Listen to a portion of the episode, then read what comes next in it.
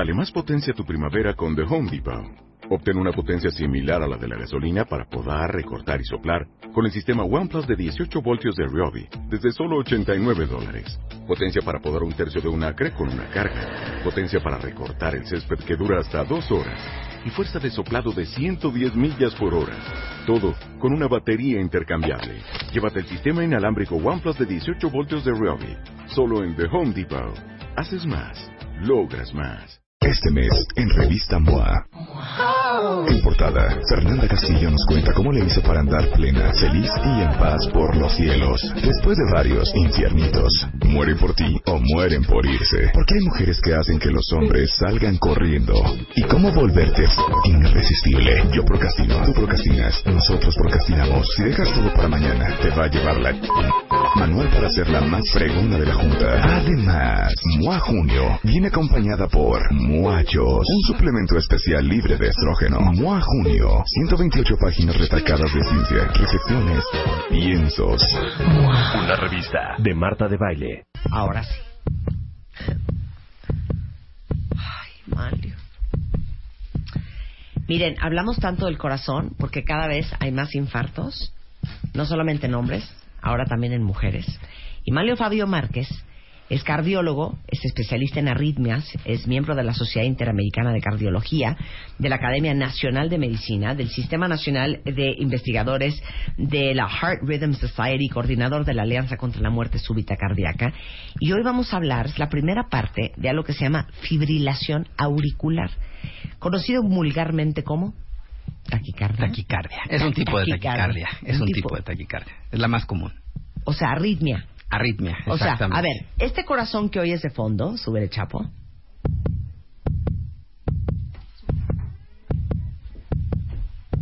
Ahí está. Es un corazón perfecto. Regular, sí. Regular. Tan tan, tan, tan tan, exacto. tan tan, Exacto. tan tan. ¿Cómo suena un corazón que tiene arritmia? ¿Cómo suena?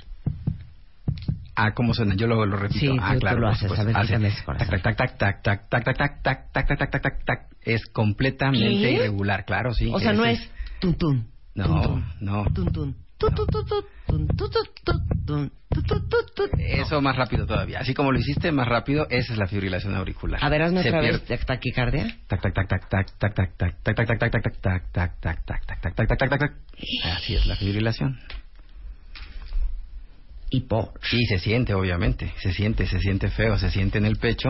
Hay gente que lo siente también un poco hacia el cuello.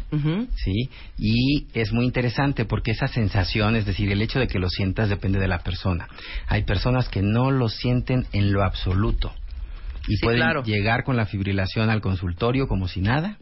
Les tomas el electrocardiograma o el pulso y encuentras que tiene la fibrilación y el señor nunca se había dado cuenta que la tenía. Entonces tenemos los dos casos, los que la sienten mucho, se marean, tienen palpitaciones, les falta el aire y los que no sienten nada.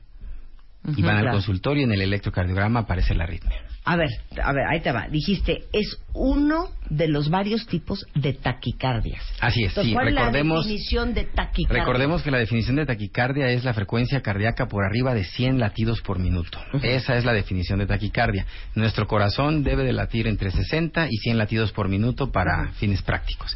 Si late más de 100 se llama taquicardia. Ojo, más de 100 porque estás haciendo ejercicio, por actividades, porque te asustaron, exactamente. Puede ser completamente normal, 120, 130, 140.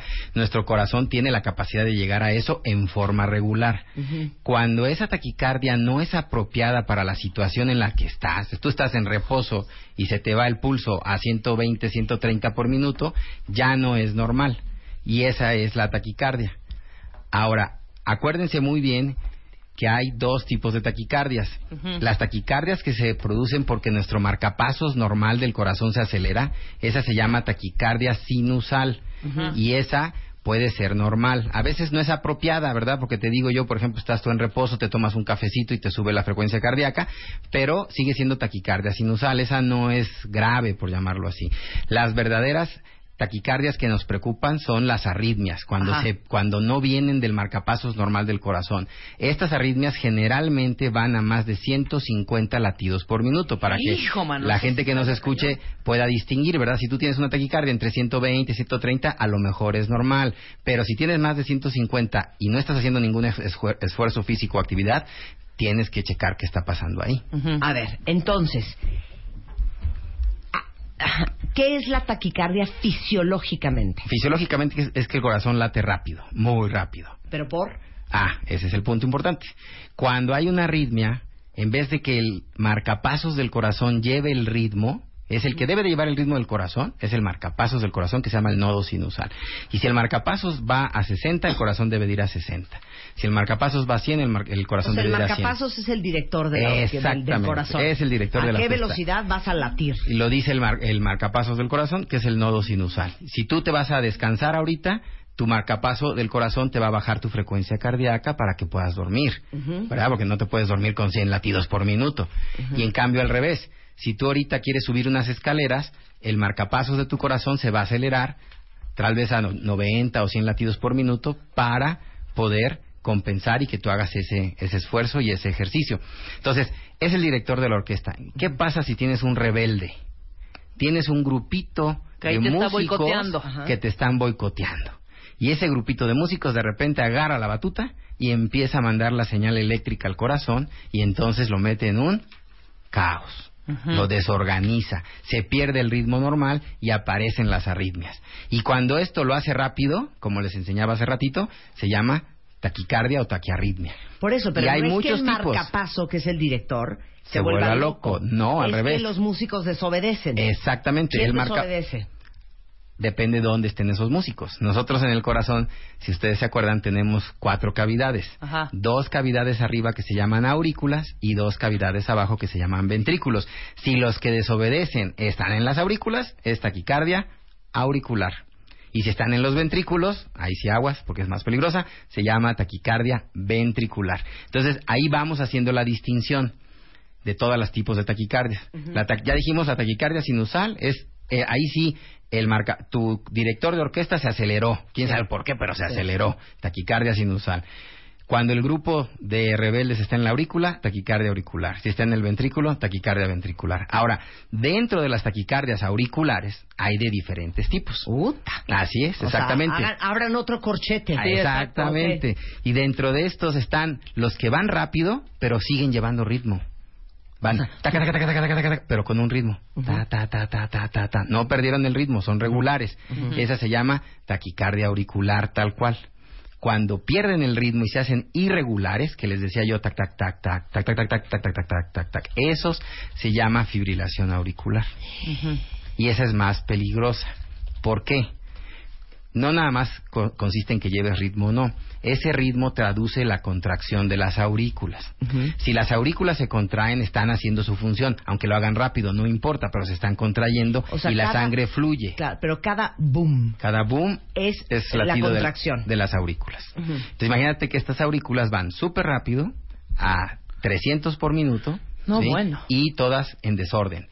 Entonces ya no funcionan como un equipo y entonces ya no se contraen bien las aurículas. La sangre que llega a las aurículas se queda estancada. Y al quedarse la sangre estancada, ustedes lo saben, a mucha gente le ha pasado, se quedan acostados después de una hospitalización y se les hacen coagulitos en las piernas. ¿Por qué? Porque la sangre se estanca. Entonces, si la sangre se queda estancada en las aurículas, se puede hacer un coágulo adentro de las aurículas. Y ese coágulo, si se hace del lado izquierdo, que conecta con el cerebro, se va para arriba, se va al cerebro y provoca un infarto cerebral. Son las famosas embolias. Técnicamente le llamamos enfermedad cerebrovascular. Antes le llamábamos accidente cerebrovascular, ahora le llaman enfermedad cerebrovascular o, este vascular cerebral, es igual. Y es el tipo de la embolia. Embolia quiere decir que algo viaja, eso quiere decir, que es un émbolo que viaja del corazón hacia el cerebro. Entonces, ese émbolo piensa que el sistema de nuestra tubería, que son los vasos, pues empiezan grandes y se van haciendo chiquitos, chiquitos, chiquitos, ¿no? Para llegar a todos lados. Y el émbolo, cuando llega a un lugar donde ya no puede pasar, ahí se detiene y ahí es cuando le falta sangre a, esa, zona y se muere esa parte del cerebro. Así es, exactamente. Ah, regresando, todas las preguntas mándenlas de una vez. Seguimos hablando de fibrilación auricular, un tipo de taquicardia, con el doctor Manlio Fabio Márquez. No se vaya. Marta de baile, transmitiendo en vivo. Last more than 10, 15 minutes. Temporada 11. 11.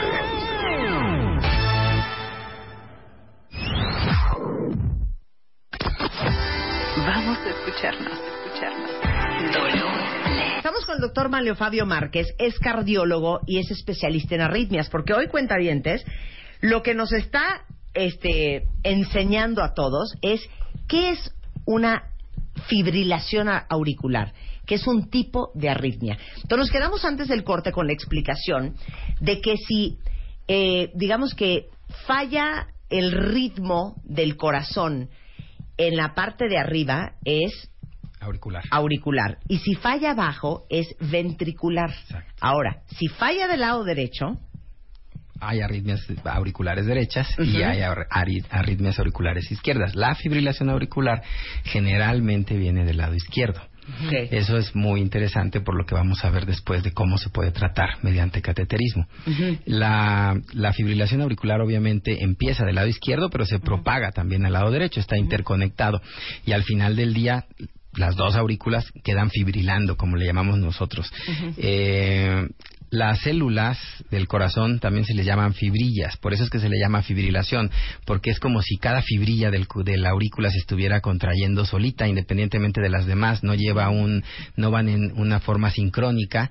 Eh, el símil que hacías de lo de la, de la orquesta se me hizo muy bueno, porque es como si alguien más agarra la batuta, Sí. pero no los lleva bien. Claro. Y cada quien va por su lado y entonces ya no se oye eso sin- eh, armónico. En este caso no se contrae bien y ahí es donde viene el riesgo de que se haga un coagulito que se puede ir al, al cerebro. Y te da un infarto Y cerebral. te puede dar un infarto cerebral. De hecho, la fibrilación auricular es una de las causas más frecuentes de infarto cerebral.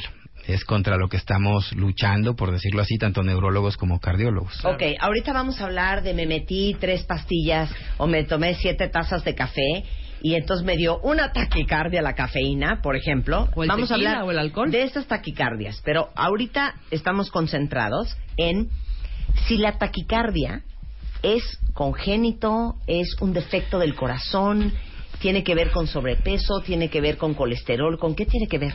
Bueno, es, es este, como muchas enfermedades, pues, Multifactorial. No, pues Ok. sigue un poquito, pero no, más que nada lo que me refiero es que eh, hay algunos casos, poquitos, que sí son congénitos, que sí hay algunas personas que traen la predisposición para la arritmia, que su papá tuvo fibrilación auricular y su hermano tiene fibrilación auricular, pero en la mayoría de los casos no, no ocurre así, la mayoría de los casos son aislados y sí tienen que ver estos factores de riesgo, justo lo de la obesidad que acabamos de comentar se me hizo súper importante, porque tenemos una epidemia de obesidad en el país y la obesidad es uno de los principales factores de riesgo para la fibrilación auricular. ¿Por qué? Ah, ¿Qué hace? ¿Te acuerdas que te comenté en primer lugar que disminuye la oxigenación? Cuando la gente está gordita, eh, la grasa comprime los pulmones. Obviamente ellos no se dan cuenta porque no te duele, pero comprimen los pulmones y no te dejan expandir bien el pulmón. O sea, todos ustedes que traen 10, 15, 20, 25, 30, 35, 40 kilos arriba, esa grasa no les está permitiendo que el pulmón expanda y se llene de oxígeno y de aire. Y eso cuando es más evidente, porque a lo mejor sentadito no, no lo sientes tanto, es cuando se acuestan.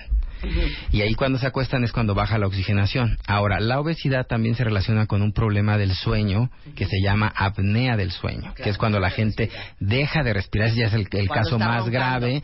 Supuestamente están roncando muy fuertes, ¿no? Y te dice la esposa es que él ronca muy fuerte, pero cuando tú le preguntas a la señora, oiga, pero aparte de que ronca, como que se queda sin respirar, ah, sí, doctor, también como que yo siento que lo tengo que mover porque siento que no está respirando. Claro, eso lo hemos visto muchísimo cuentavientes con el doctor Reyesaro, que es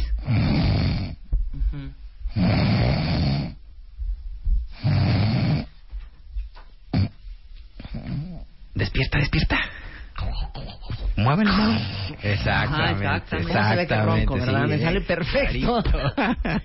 esas pausas, eso es la apnea y, le pasa la- mucho a la gente con y la apnea disminuye la oxigenación y nuevamente estos grupos rebeldes que están en la aurícula, cuando les bajan la oxigenación, se, se ponen a, disparar, le llamamos nosotros, como si como es actividad eléctrica, empiezan a disparar y generan la fibrilación auricular. Por eso es que la obesidad se asocia con, con esto. La hipertensión, que es cuando aumenta la presión arterial de nuestro organismo, hace que se dilaten estas aurículas. Las aurículas son de pared delgadita, 5 milímetros aproximadamente. Entonces, cuando les llega mucha presión, no lo pueden contener y se dilatan, se crecen y se Dame dilatan. el tamaño de una aurícula. Aproximadamente entre 2.5 3 centímetros. O sea, son, Son pequeñitas. Son pequeñitas. Son pequeñitas. Yo pensé que eran santos boquetotes. No, no, no, no, no. Lo que pasa es son pequeñitas, sí, máximo 40, cen- ¿Esto 40 será? milímetros. Ajá, o sea... Como No, de- cuatro como centímetros. sí, Ajá, sí. Son chiquititas, Ajá, sí, claro, son sí. como de 3 milímetros, son chiquitas, son pequeñas. Y cuando se empiezan a dilatar, cuando se empiezan a dilatar y empiezan a crecer, estos grupos de células empiezan también a disparar, empiezan a generar su propia actividad eléctrica. Y esta fibrilación auricular además es muy interesante porque puede empezar con un solo episodio, así te da una vez, sientes la arritmia rápida, tac, tac, tac, tac, tac, tac, y de repente se para, y después se hace cada vez más frecuente y cada vez más frecuente y cada vez más frecuente hasta que de repente se hace permanente, es decir, se queda ya establecida. Entonces, de lo que se trata actualmente es de evitar que esa fibrilación progrese hasta que se haga ya permanente. Y lo que queremos es que desde el primer episodio de fibrilación auricular la gente se atienda. Es muy importante para eso que la gente aprenda a tomarse el pulso. Es lo que preguntaba un cuentaviente. ¿En el pulso puedes darte cuenta si tienes arritmias? Sí, exactamente. ¿Sí puedes? Sí puedes, claro. Si tú aprendes a, a- a- a- No necesitamos medirlo. Obviamente es importante medirlo porque normal va de 60 a 100. Pero no necesitas medirlo. Con que lo sientas tú tu pulso. Exacto. Acuérdense, yo les digo, ustedes extienden su mano. A ver, vamos a tomarnos todos el pulso, cuentavientes. Exactamente. ¿Listos? Va. Va. Extendemos la mano enfrente de nosotros. Bueno, la mano izquierda en este caso, La mano para que hagamos la medición con la mano derecha. Extendemos la mano con la palma viendo hacia nosotros, ¿no? Ok. Cerram- ponemos los dedos, este, como se dice, Este, Rectos. Palma ¿no? abierta. Palma Palma abierta abierta. y levantamos el pulgar. Levantamos el pulgar. Entonces acuérdense que el pulgar es como si fuera nuestra antenita, como si fuera un radio, ¿no? De Sí. esos antiguos, y esa es nuestra antenita. Y entonces, de ese lado de la antenita vamos a palpar el pulso. Bajamos a la muñeca. ¿sí? Y van ustedes a notar, justo en medio de la muñeca tenemos dos tendones que se Sí. sienten luego, luego. Bueno, Sí. arriba del tendón de arriba, por decirlo, ¿no? Aunque suene redundante, arribita del tendón de arriba, ahí ponemos nuestros dos, el dedo dos y tres de nuestra mano. Hasta está el pulgar, que sería el primero, segundo y tercer dedo, Índice y anular. índice y anular, O lo índice y el ponemos, de en medio, ¿no? eh, lo ponemos exactamente el de en medio, sí, índice y medio. Lo ponemos arribita los dos del tendones de arribita del te- arribita de los tendones, arriba de los dos tendones, arriba, ahí lo sientes. Te juro que está en tu cero pulso. Yo tampoco. Ah, es que necesitas practicar tantito. Necesitas practicar tantito. Lo- no lo pongan así todo ¿Te sobre la mano. pulso? Tienen que Yo aquí no puedo Sí. entonces si me agarro con Ah, claro, no, también lo pueden medir sobre el No, cuello, pero pues es más fácil medirlo sobre la sobre la muñeca, es muy sencillo. A ver. No tengo pulso. Ay, ya lo sentí. Ay, qué ansia. A ver, yo. No, es normal, es A ver. normal completamente. No, yo no puedo aquí. Yo aquí. Pues según yo está normal. A ver, venme sentir el Está pulso. normal. A ver. Y ahorita, no, Marta, traes una arritmia. Me está sintiendo el pulso el doctor Mario Fabio. ¿Qué? si lo tienes débil, por eso es que no lo sientes cerca. Ah, yo aquí ya me lo sentí. O sea, sí, yo, yo no soy de presión alta. ¿eh? No, no, lo tienes, lo 60. tienes muy bien y lo Sí. tienes suave, exactamente. Sí, sí, sí, no es un pulso ¿Ya fuerte ni nada, por eso no lo sentiste. Ya. Entonces, sí puedes sentir, obviamente no te vas a poner un minuto, porque mi papá No. toma el pulso y ve el reloj y todo, pero con que sientas tum, tum, Tum. tum, tum, no, tum, tu, tum, tu, tum, tu, tu, tu, tu, tum, Exactamente, ahí está la gran diferencia. Si tú sientes tu pulso regular, estamos bien. Si tú sientes una irregularidad, perfecto, ese es un ritmo regular, es un pulso regular. Voy al mío. Ya, voy yo. Vas.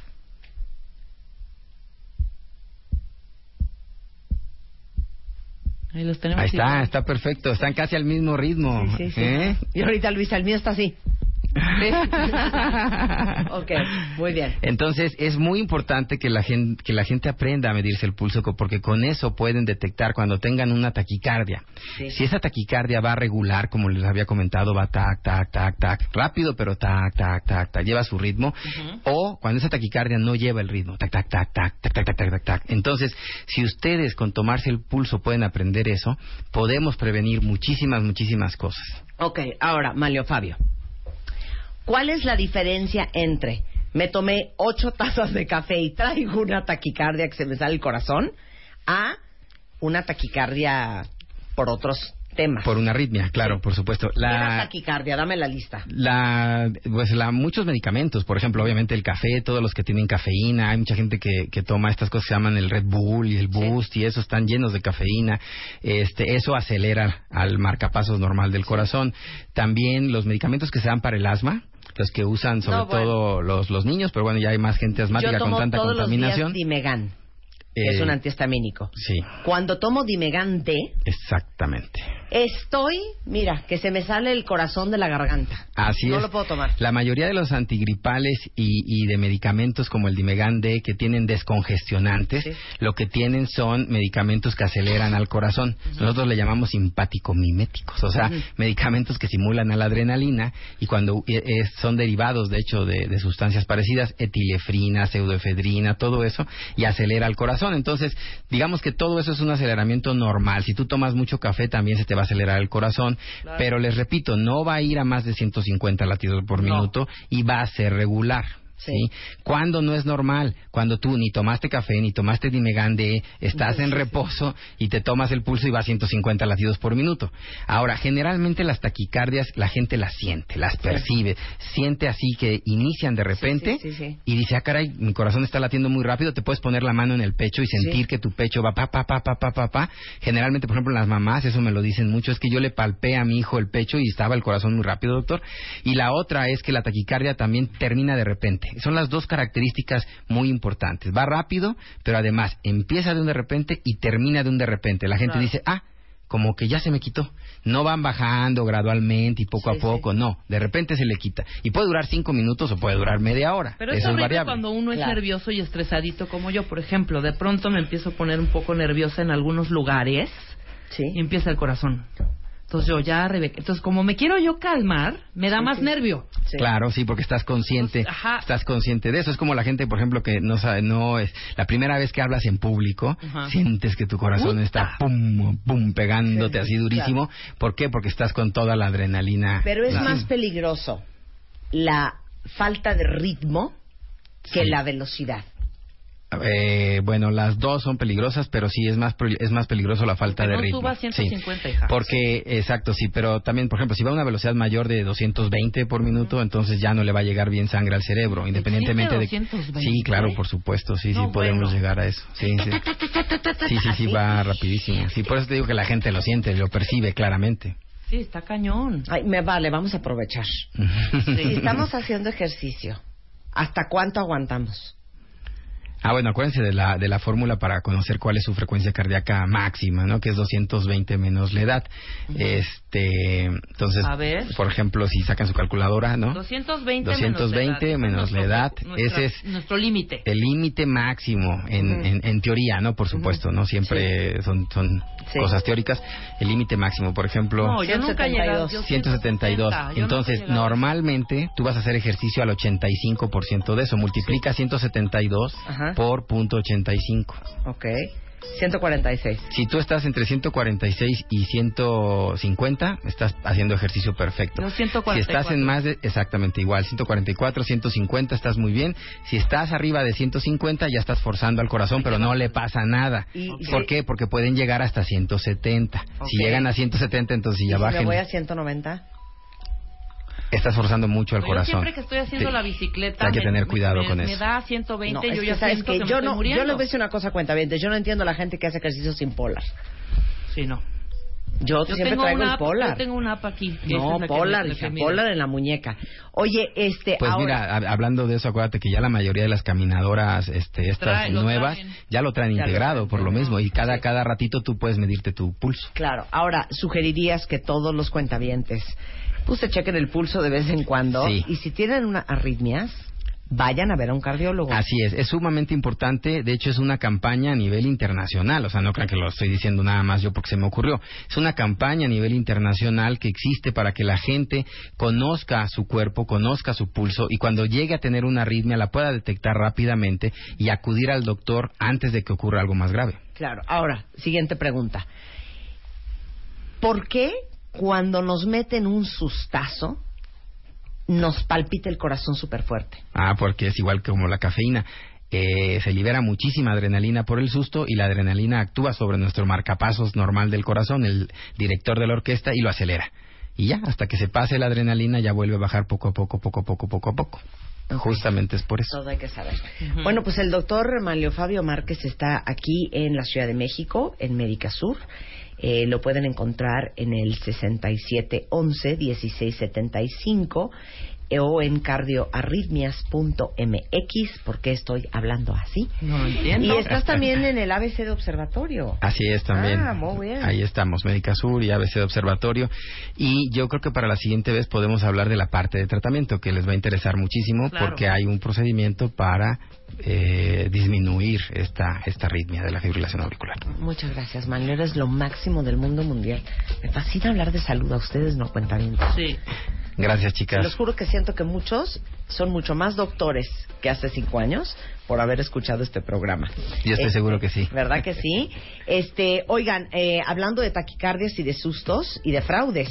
Eh, justamente Vancomer, por la cantidad de fraudes a tarjetas de crédito que hay, de hecho en México se calcula que cerca del 30% de usuarios de tarjetas de crédito han tenido algún tipo de fraude, eh, acaban de lanzar una nueva firma digital, que es básicamente firmar con tu NIP.